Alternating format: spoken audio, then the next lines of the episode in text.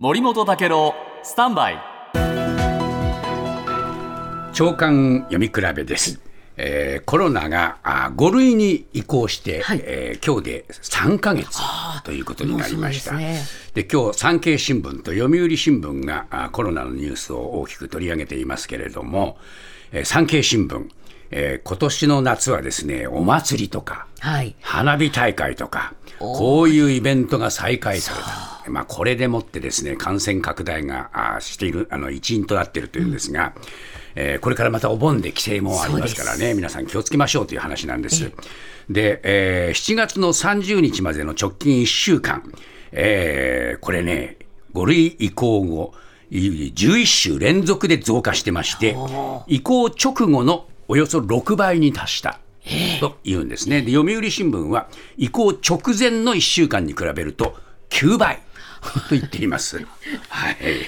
い。いや、これほど増えてきちゃってるっていうんだから、やっぱり気をつけなきゃいけませんね。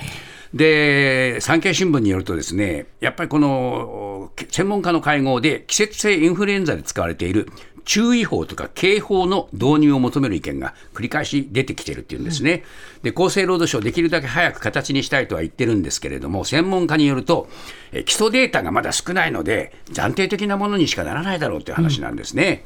で、読売新聞によると、このワクチンの投与、これあの、高齢者や持病のある人たちにはもう6回目とかっていうのがああの行われてますけれども、どうもね、接種率は伸び悩んでるっていうんです。で、えーこれからあの一般の人たちにもあのと投与が始まりますね。で、これ、XBB に対応する新しいワクチン使われる予定なんですけれども、えーやっぱりですね、えー前回接種からもう半年以上経つと、えーこれね、免疫がね、落ちてるんで、